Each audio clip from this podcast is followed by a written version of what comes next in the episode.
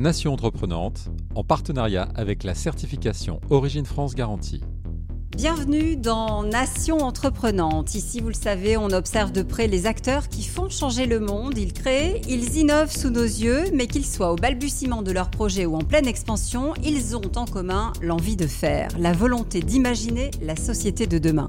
Je suis Raphaël Duchemin et j'ai choisi de vous raconter leur parcours, leurs histoires et qui sait, dans un prochain épisode, c'est peut-être vous qui serez ici à notre micro.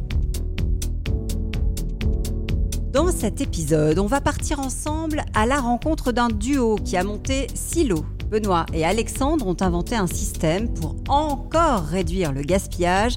C'est directement à la porte des industries qu'ils vont frapper. Ils seront tout à l'heure en séance de speed coaching.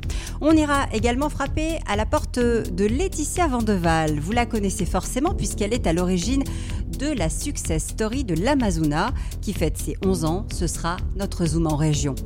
Et puis, pour nous accompagner, vous le savez, il y a un expert à mes côtés, expert des startups, du monde de l'entreprise. Il connaît cet écosystème sur le bout des doigts. Bonjour Fabrice Marcella. Bonjour Raphaël. Vous dirigez le village Baïsé à Paris. Je vous propose d'abord, puisqu'on vient de changer de saison, de nous intéresser à ce qu'il y a dans nos placards pour parler seconde main. Dois-je vous rappeler combien l'industrie de la mode est montrée du doigt? Dois-je vous dire ici combien elle pollue à tel point que même les chaînes dites de fast fashion sont en train de faire leur révolution et sont obligées désormais euh, de dire comment elles s'engagent, de promettre qu'elles vont s'attaquer aux problèmes, dessiner les contours d'une mode plus responsable. C'est aussi une manière de cocher plusieurs des, des, ODD et les 17 objectifs de développement durable que la planète tente de remplir d'ici 2030. Pour ça, on voit en paraître en France de nouvelles venues dans le monde de la mode qui font de l'ancien avec du nouveau. À nos côtés aujourd'hui, Valentine Colomb, bonjour. Bonjour Raphaël. On est ravis de vous recevoir. Vous êtes la cofondatrice avec Alexis de Redonner. Et depuis deux ans maintenant, vous vous appliquez à faire vivre l'économie circulaire avec un concept bien à vous. On va en parler dans un instant. On termine les présentations puisqu'à vos côtés, il y a Victoire. Victoire Guyot, bonjour. Bonjour Raphaël. Vous avez créé avec Anne, qui est avec nous aussi, mais qui se cache, euh, Collection 40. Votre ambition, concurrencer un des leaders de la vente de vêtements d'occasion, un grand nom, on ne va pas le citer, euh, avec un système beaucoup plus pointu. Victoire, peut-être euh, première question pour vous. On va parler chiffres parce que si vous vous appelez Collection 40, c'est qu'il y a une raison. Exactement. En fait, aujourd'hui, on dit qu'il y a plus de 40% de notre dressing qui n'est jamais porté, alors que c'est des vêtements qui sont en très bon état, voire parfois neufs avec étiquette, donc euh, auxquels on pourrait donner une seconde vie. Et donc c'est ce qu'on fait nous avec Collection 40. On va racheter ces vêtements et on les remet en vente sous forme de collection qui, euh, inspire, qui donne envie. Et voilà, pour en fait notre objectif, c'est vraiment de convertir un maximum de Français à de la mode de seconde main pour aussi diminuer l'impact euh, environnemental de leur dressing. Euh, la grosse différence justement avec euh, les autres plateformes, c'est peut-être là d'ailleurs que c'est très ingénieux, c'est que vous vous occupez de tout, on a juste nous à vider nos placards. Exactement. En fait, euh, aujourd'hui, euh, surtout en France, 60% du marché, c'est surtout des marketplaces, donc euh, le gros qu'on ne citera pas. Et en fait, c'est un système qui fonctionne pas pour pas mal de personnes. Donc il y a beaucoup de personnes qui ont des trésors oubliés dans leur placard et qui finalement les mettent pas en vente parce que c'est un système trop fastidieux. Donc nous, ce qu'on fait, c'est que en fait, on est un système B2C et pas C2C. On rachète directement les vêtements. Si demain vous avez des vêtements que vous ne portez plus en très bon état dans vos placards. Il suffit d'aller sur notre site internet collection40.fr, de regarder notre charte de sélection. Et si vos vêtements correspondent à la charte de sélection, vous nous envoyez tout d'un coup. Nous, on refait le tri derrière et on vous paye directement et sans délai vos vêtements. Vous faites le tri, c'est-à-dire que vous me renvoyez la partie que vous ne gardez pas Comment ça se passe? Où vous la donnez? Vous avez deux solutions. La première, c'est que vous décidez de le donner à une, association de votre choix. On aura trois choix d'associations possibles. Et euh, si jamais vous voulez vraiment récupérer vos vêtements, dans ce cas, pas de souci, mais c'est à vos frais. En sachant que quand vous nous envoyez vos vêtements la première fois, c'est nous qui payons avec l'aide d'une étiquette prépayée les vêtements. Fabrice, qu'est-ce que ça vous inspire ce, système? Alors, je le trouve ingénieux parce qu'il répond à des irritants de ce fameux euh, site concurrent. Euh, Merci. Et, la, question que je souhaitais moi, vous poser, c'est mais comment vous allez faire pour vous faire connaître? Parce que votre concurrent, il fait de la pub à la télé, quoi. Hein. Et donc, vous êtes sur un marché quand même euh, B2C. Donc, dans B2C, il y a le C, aller faire de l'acquisition client sur j'imagine sur le digital. Enfin, je, je, je Ouais. serais intéressé de savoir voilà, comment vous faites pour vous faire connaître et aller chercher vos futurs clients. Oui, tout à fait. Mais c'est vrai que bon, y a beaucoup d'acteurs aujourd'hui sur le marché. En plus, le marché a doublé d'ici 5 ans, donc euh, il y a évidemment de, de la concurrence. Euh, et on va avoir besoin de grossir. Donc, on va avoir besoin de financement pour faire effectivement de l'acquisition sur euh, les réseaux sociaux, enfin les, les channels classiques d'acquisition.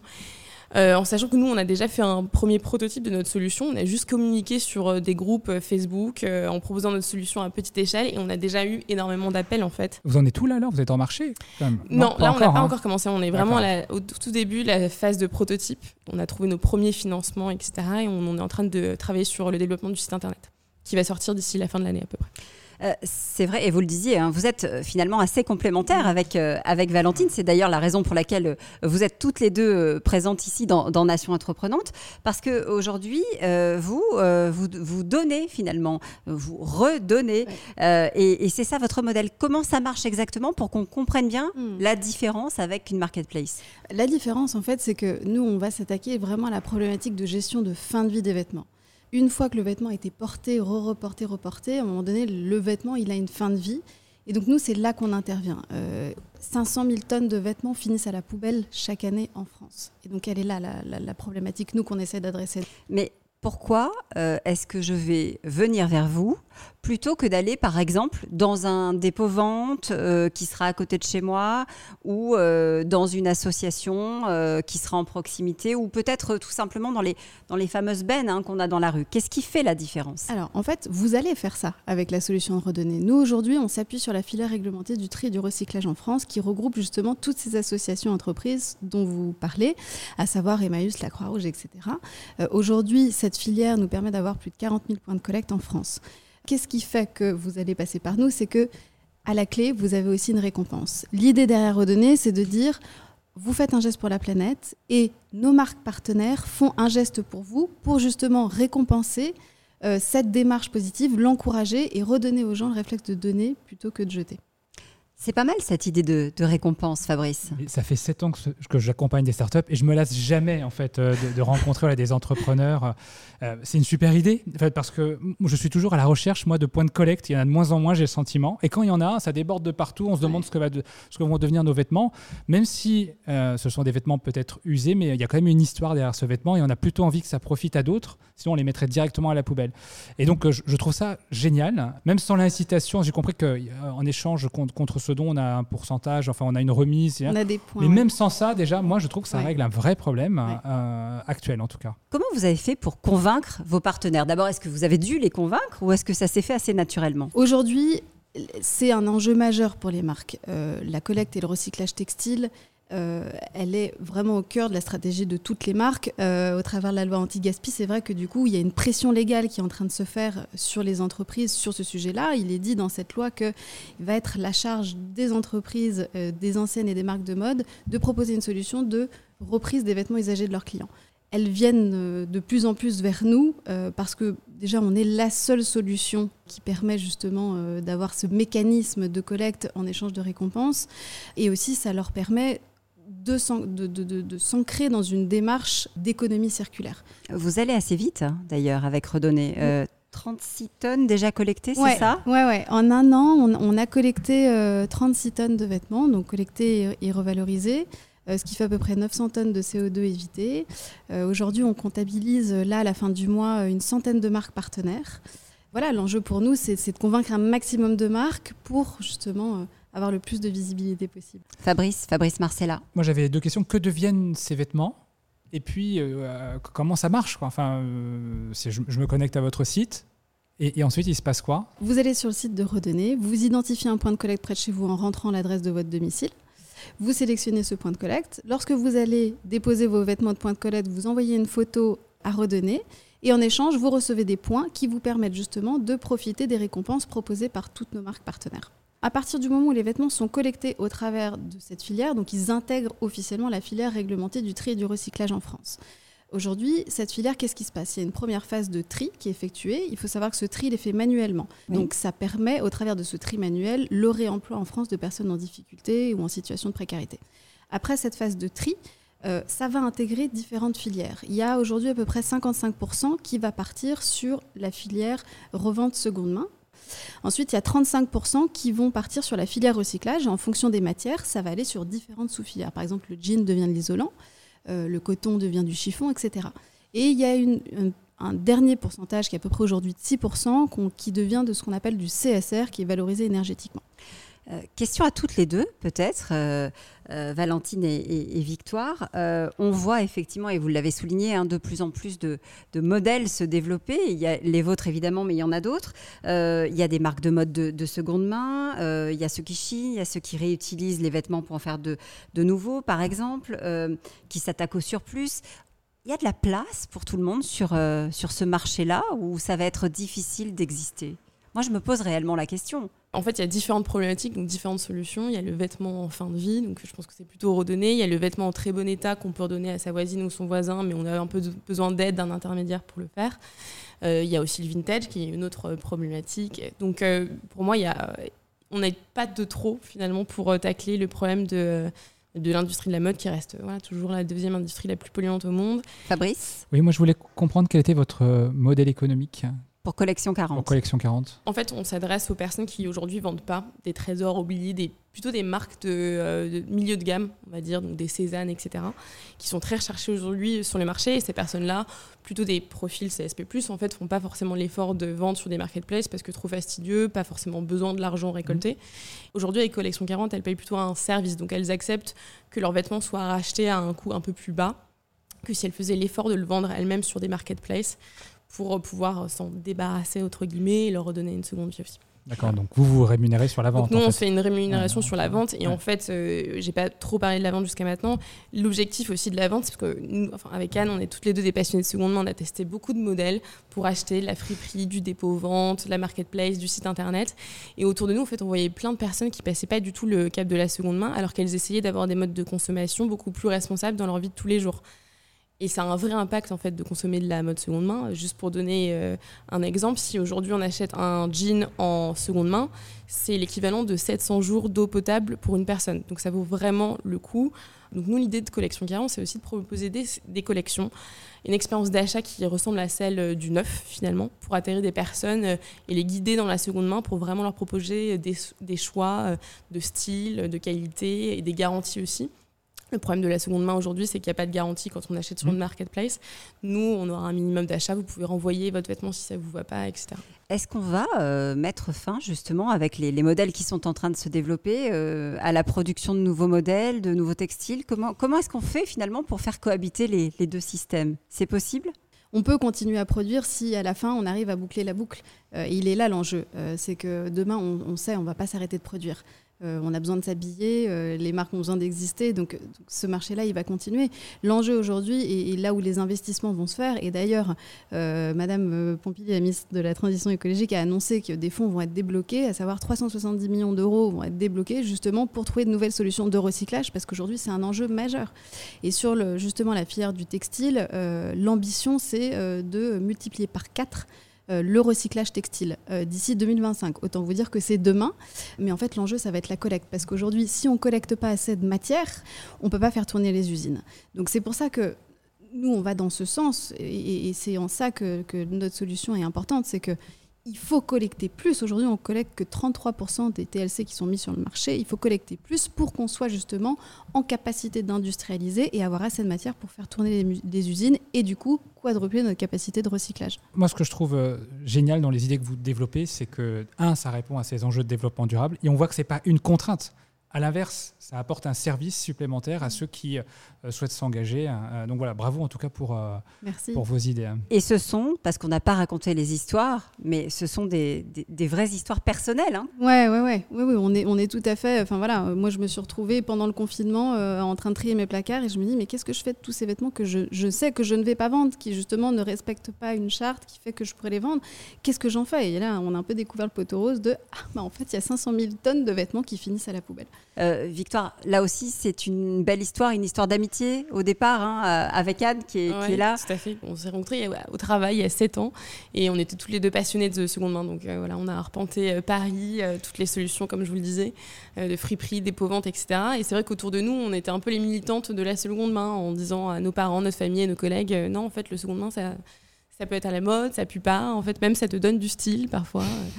Effectivement, c'est une histoire de passion aussi. L'ambition, c'est quoi? Aller à 2025, puisqu'on parlait de 2025. Euh, grandir comment, euh, Victoire et, Valentine? L'ambition euh, pour redonner, c'est évidemment d'élargir le cercle de marques partenaires le plus possible.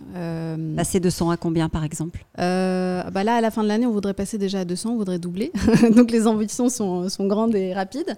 Euh, et, la deuxième ambition, dès l'année prochaine, on voudrait justement élargir l'offre à l'international, euh, en commençant par euh, des pays frontaliers comme l'Allemagne, par exemple. L'ambition, elle est de concurrencer le fameux dont on ne dira pas le nom et d'imposer la marque française. Exactement, c'est ce que j'allais dire. C'est aussi, nous, notre solution, c'est une solution française. et, ça, c'est important pour nous aussi. Et je pense qu'effectivement, d'ici 5 ans, on voudrait vraiment concurrencer, donc avoir au moins 20% du marché de la seconde main en France. Eh bien, c'est tout le mal qu'on vous souhaite. Euh, et pour vous et pour nous, parce que c'est une question aussi qui concerne euh, tout le monde, hein, toute la société. Euh, on, est de plus en plus préoccupé par, par toutes les questions d'environnement. Donc voilà, il va falloir qu'on s'y mette tous pour, pour faire des efforts. Merci à toutes les deux d'être venues nous parler de redonner et de collection 40 dans Nation Entreprenante. Merci beaucoup. Direction marche dans la Drôme, parce que c'est là que grandit l'Amazona et c'est là aussi que nous attend euh, sa créatrice Laetitia Vandeval. Bonjour Laetitia. Bonjour Raphaël. On peut dire Laetitia que la marque euh, a bien grandi hein, en 11 ans, c'est ça Mes comptes sont bons, 11 ans désormais? Euh, depuis que, depuis que vous avez décidé de, de vous lancer dans les, les cosmétiques solides, euh, c'est à Paris que vous l'avez imaginé, cette marque? Et aujourd'hui, pourtant, vous avez posé vos, vos valises dans le sud. à quel moment vous décidez de changer de lieu? Alors, c'est en 2017, quand on commençait à être 5, 6, 7 personnes dans l'équipe.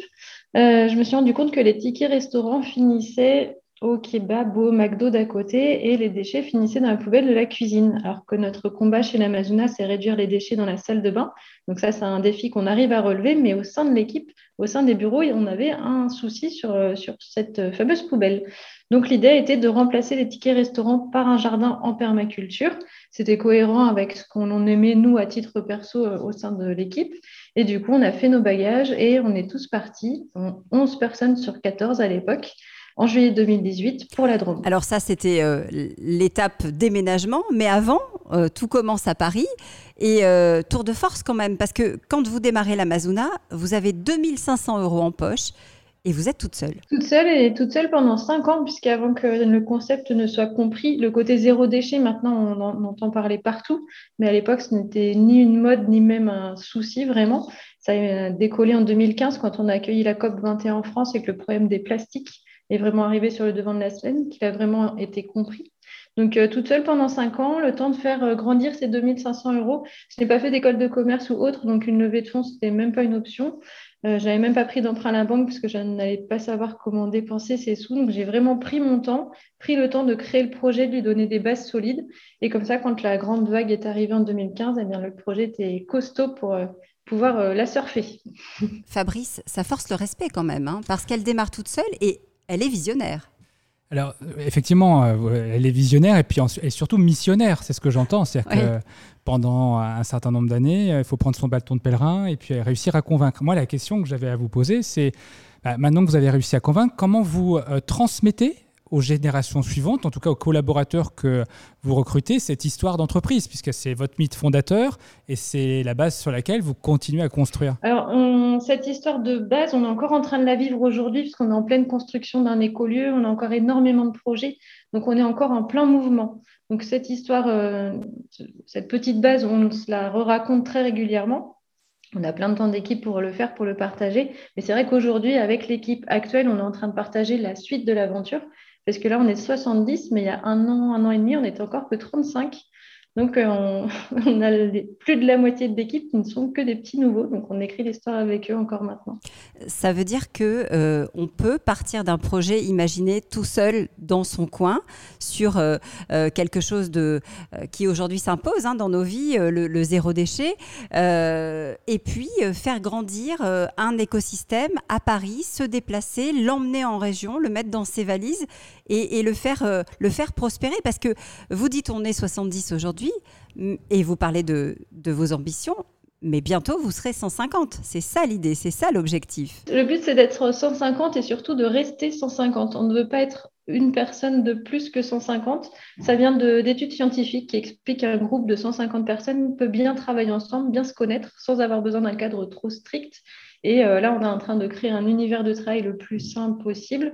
Et du coup, cette limite de 150 personnes rassure aussi tout le monde. On a grandi très vite. On pouvait se poser la question de où est-ce qu'on va avec tout ça? On a lancé une gamme pour la grande distribution, chose que l'on refusait jusqu'à maintenant. Mais cette barre des 150, elle donne un cadre rassurant à tout le monde. On n'est pas parti pour euh, se vendre à L'Oréal. Ce n'est pas l'idée. Ça ne l'a jamais été. Ça n'a pas changé. Donc, on va rester un, groupe euh, uni et le plus fort possible. Dites-moi, Laetitia, pourquoi est-ce que vous avez décidé à un moment donné de partir dans la Drôme? Oui, alors tous les territoires français étaient possibles comme terre d'accueil. On était une équipe très multiculturelle, donc je voulais à tout prix un département qui soit particulièrement ouvert d'esprit.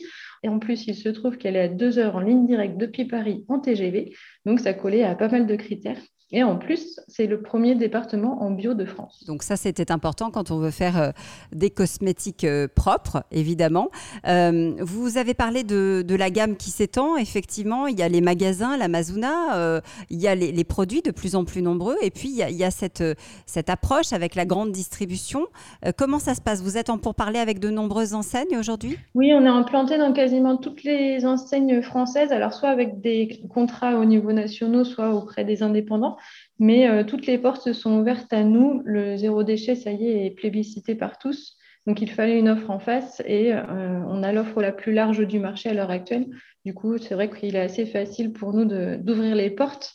Cette histoire nous, nous porte vers l'avant toujours. Notre expert, Fabrice Marcella. Oui, la question que, que j'avais moi à vous poser, c'est qu'on a tous passé une période un petit peu difficile. On espère en tout cas en sortir très prochainement. Et finalement, vous avez continué à croître est-ce que euh, vous avez aussi adapté vos méthodes de travail? Est-ce que l'ensemble des 70 collaborateurs travaillent aujourd'hui sur site ou finalement ils sont éventuellement à distance? Comment, vous imaginez euh, le travail de demain dans le cadre de votre entreprise qui, euh, est une entreprise bah, qui est parfaitement dans l'air du temps aujourd'hui hein?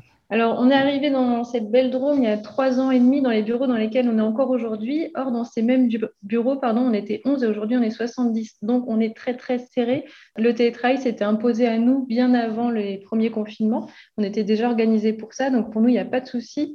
On a, euh, tout le monde a droit à deux jours de télétravail par semaine.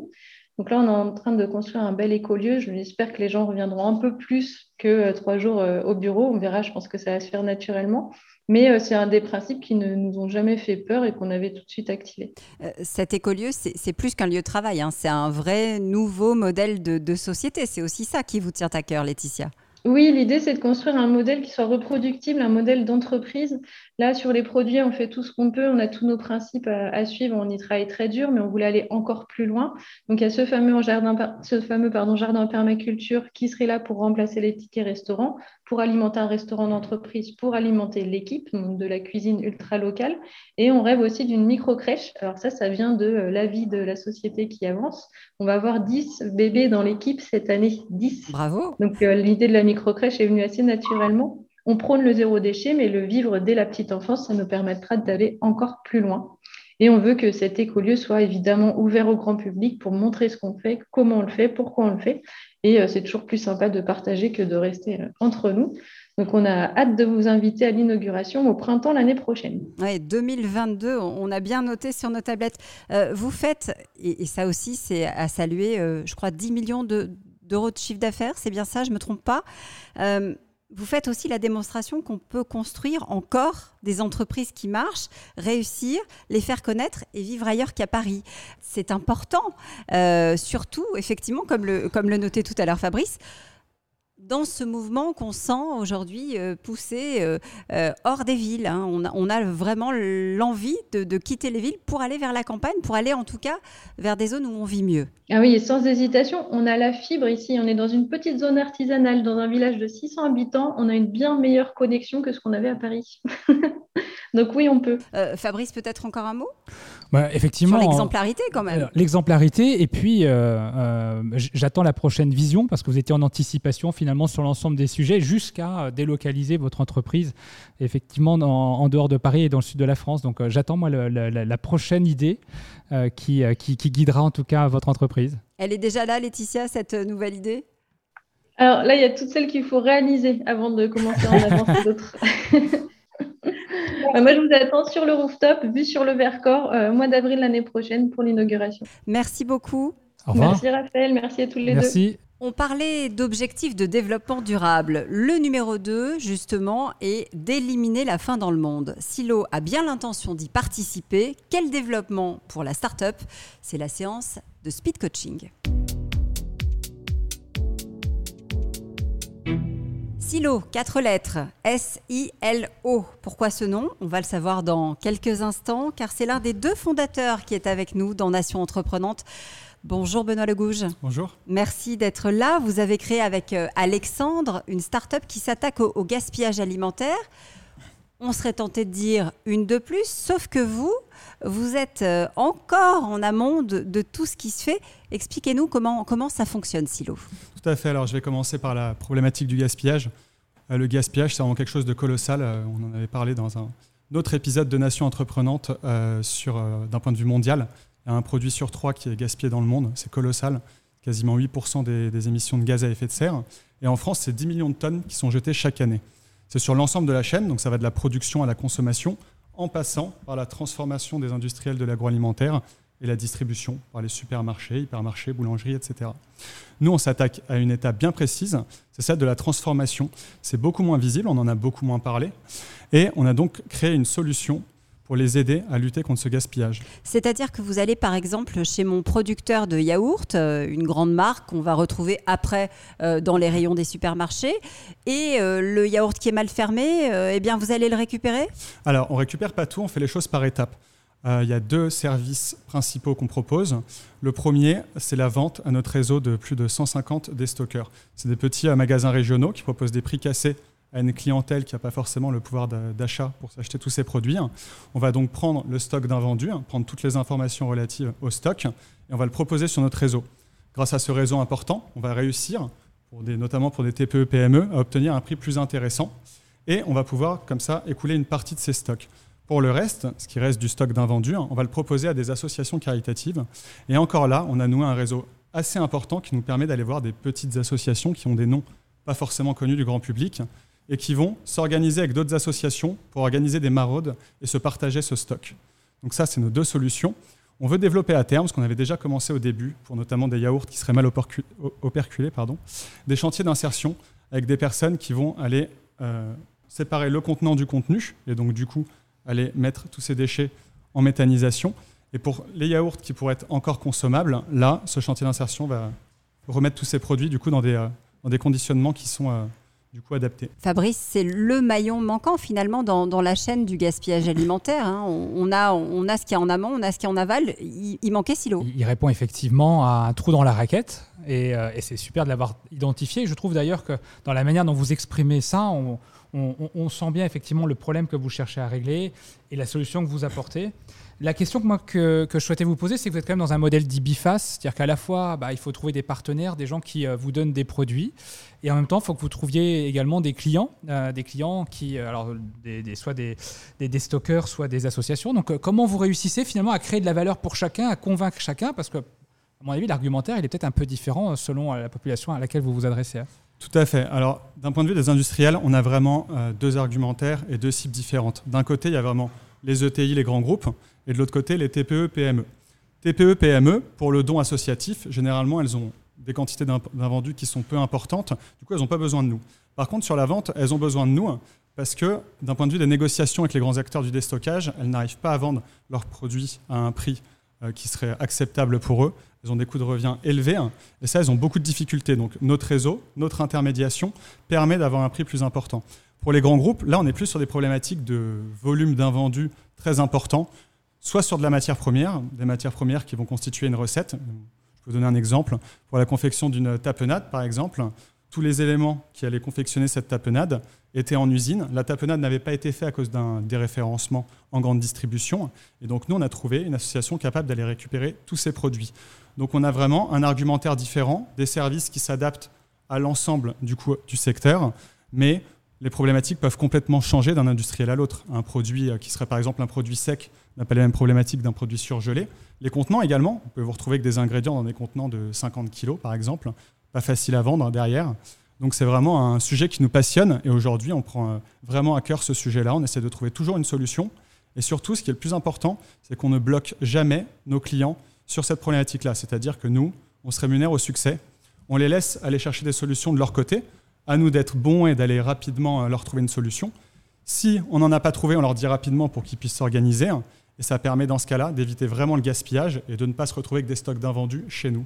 Où vous en êtes? Parce que l'idée, elle est assez récente. Euh, vous étiez deux au départ. Est-ce que le groupe, l'entreprise a grossi? Euh, Et combien, de, combien d'acteurs avez-vous réussi à convaincre? Euh, On a à peu près une cinquantaine de clients réguliers qui nous sollicitent à chaque fois sur ces problématiques d'invendus. On essaye de bien faire le travail. Et en termes de partenaires, donc c'est plus de 150 des stockers qui nous rachètent des produits. On a un peu plus de 250 associations qui sont aussi nos partenaires et qui nous sollicitent. Alors, ce n'est pas que sur du don, c'est aussi sur de l'achat, parce qu'il faut savoir que les associations, elles récupèrent des produits, mais afin de, faire des repas, d'organiser euh, des distributions avec des produits vraiment corrects, elles en achètent une partie. On les accompagne pour trouver des produits qualitatifs à un prix euh, intéressant, et ça passe par les invendus. Donc, on est vraiment sur cette évolution-là. Et j'en viens justement à début de l'année prochaine, on est sur le lancement d'une marketplace, donc ça, c'est vraiment génial. Aujourd'hui, sur un modèle où on, on faisait un peu tout à la mano au début, euh, par mail, etc. Où aujourd'hui, on a développé des outils de no-code qui nous permettent du coup d'automatiser les offres. On reçoit un stock d'invendus. Automatiquement, on va le proposer sur le réseau. Ils peuvent interagir directement et ça va interagir avec notre système informatique. Demain, ce sera une, marketplace où les TPE, les PME, les ETI, les grands groupes pourront piloter entièrement leurs ventes. Ils seront indépendants sur 95% du parcours, vont mettre leur stock en ligne et ce sera vraiment pas comme des plateformes qu'on a pu voir avec des, photos de palettes d'invendus dans un entrepôt. Ce sera vraiment des facing, comme euh, une grande marque que je ne citerai pas euh, qui fait des, ventes sur des, euh, l'invendu, notamment dans le textile. On aura vraiment le facing, pourront se positionner, les associations également. Et là, on va vraiment changer d'échelle, c'est-à-dire accélérer le nombre de tonnes d'invendus qu'on a déjà sauvés jusqu'à présent. Euh, Fabrice, c'est pour ça hein, qu'il est euh, en séance de speed coaching, euh, Benoît, aujourd'hui avec Silo, parce que effectivement, il y a ce changement d'échelle. ça peut être vertigineux, même si le projet est bien préparé, bien pensé et qu'il est utile, ça personne n'en doute. Comment on fait et comment surtout on fait connaître parce que c'est aussi une partie de, de la problématique. Euh, il y a déjà pas mal d'acteurs sur le marché, même s'ils ne font pas tout à fait la même chose. Comment Silo va arriver à grandir dans cet écosystème? Alors déjà, euh, je voulais juste rebondir sur une marketplace développée en no-code. moi, ça me parle, je ne sais pas si ça parle à tout le monde, mais en tout cas, le no-code, c'est cette Moi, un peu moins déjà. Voilà, mais mais alors moi j'adore le no-code, je m'y suis mis aussi. En, fait c'est la capacité qu'on a les uns les autres sans avoir aucune connaissance en développement de pouvoir réaliser finalement des projets digitaux, donc des sites internet ou cette plateforme en tout cas de mise en relation. Euh, bon. Euh, et donc peut-être que euh, la réflexion que, j'aurais déjà sur ce point-là, c'est avec les ambitions que vous avez euh, quant à votre développement, est-ce que le no-code est la bonne solution? C'est peut-être une bonne solution pour démarrer, mais elle risque de vous revenir très très cher le jour où vous allez passer finalement à une ère beaucoup plus industrielle, où vous allez multiplier en tout cas le nombre d'interactions sur cette plateforme. Donc c'est un très bon point de démarrer là-dessus, c'est un très bon point pour faire la démonstration de votre capacité à faire. Peut-être que faudra-t-il penser, euh, comme beaucoup de startups le font d'ailleurs, de développer par la suite en spécifique la plateforme qui est la vôtre. Euh, ensuite, c'est vrai que vous êtes dans un, c'est ce que j'exprimais tout à l'heure, hein, ce modèle BIFAS qui n'est pas simple en fait. Hein. Euh, alors même si vous êtes aujourd'hui dans le monde plutôt du B2B, c'est vrai que d'avoir des, partenaires sur lesquels vous pouvez construire et faire référence seront autant d'atouts pour vous pour aller chercher des nouveaux partenaires. C'est vrai que c'est ce qui est souvent compliqué quand on démarre, malgré le fait que vous soyez brillant et avec une super idée, c'est comment je fais quand je suis un petit pousset pour rassurer un grand groupe. Et donc, une manière de les rassurer, c'est certes d'être bien accompagné. J'ai compris que vous l'étiez. En tout cas, nous aussi, on pourra, le, cas échéant, le moment venu, en tout cas, y contribuer. Et c'est aussi d'avoir déjà des grands clients qui, euh, qui vous ont fait confiance. Tout à fait. Euh, alors, il y a un, groupe qui nous a accompagnés depuis le début. Et d'ailleurs, j'ai travaillé pour lui il y a de nombreuses années quand je travaillais dans l'industrie agroalimentaire. C'est le groupe Laberry. Euh, qui lui a, a, vraiment communiqué sur le don qu'il avait fait une association grâce à nous. Et ça, ça nous a beaucoup aidé parce qu'on était vraiment une start-up encore plus petite qu'aujourd'hui. Et donc, euh, évidemment, ça fait une traction auprès des grands groupes et des ETI. Donc, ça, c'était génial. Aujourd'hui, je pense que les mentalités euh, changent et que euh, les grands groupes comme les ETI, qui sont quand même qui ont des process quand même administratifs qui sont beaucoup plus importants que les PME, aiment bien s'associer aux startups, tester avec nous, développer des choses. Et nous, on apprend énormément d'eux parce que c'est des structures très importantes qui ont vraiment, ils sont, ils sont très très, ils ont beaucoup de de développement, notamment sur euh, la partie euh, gaspillage. Ils font aussi des choses en usine. Hein. Le gaspillage, évidemment, ils ne mettent pas tout à la poubelle. Il y a une partie quand il n'y a vraiment pas de solution. Ça m'est arrivé euh, dans mes expériences d'avoir été confronté à des problématiques d'invendus. Mais on apprend également des grands groupes et aujourd'hui, on est toujours preneur d'associations, un grand groupe start-up. Merci beaucoup, Benoît, Benoît Legouge, pour Silo, S-I-L-O, le maillon manquant dans cette chaîne du gaspillage alimentaire. Fabrice, on était ravis de vous avoir dans Nation Entreprenante. Euh, le regard de l'expert sur ce qu'on vient d'entendre, quatre entreprises formidables, certaines en devenir, d'autres déjà bien installées. Le, regard que j'ai, c'est euh, toujours ce, regard émerveillé. Je, me nourris au quotidien de l'énergie, et vous l'avez ressenti sur le plateau euh, des entrepreneurs. c'est incroyable d'avoir une France aujourd'hui aussi dynamique dans le monde de l'entrepreneuriat. Et encore aujourd'hui, on voit que tous les sujets n'ont pas encore été ouverts, hein, puisqu'on en a vu quatre nouveaux aujourd'hui. Donc euh, bravo. Enfin, moi, je, suis euh, un fan absolu. Et vous reviendrez évidemment dans Nation Entreprenante. Euh, si vous aussi, vous avez envie de nous rejoindre, vous le savez, c'est très simple. Vous nous écrivez sur les réseaux sociaux et sur www.nation-entreprenante.fr. Et demain, c'est peut-être vous qui serez ici avec nous pour parler de votre projet. Nation Entreprenante, en partenariat avec la certification Origine France Garantie.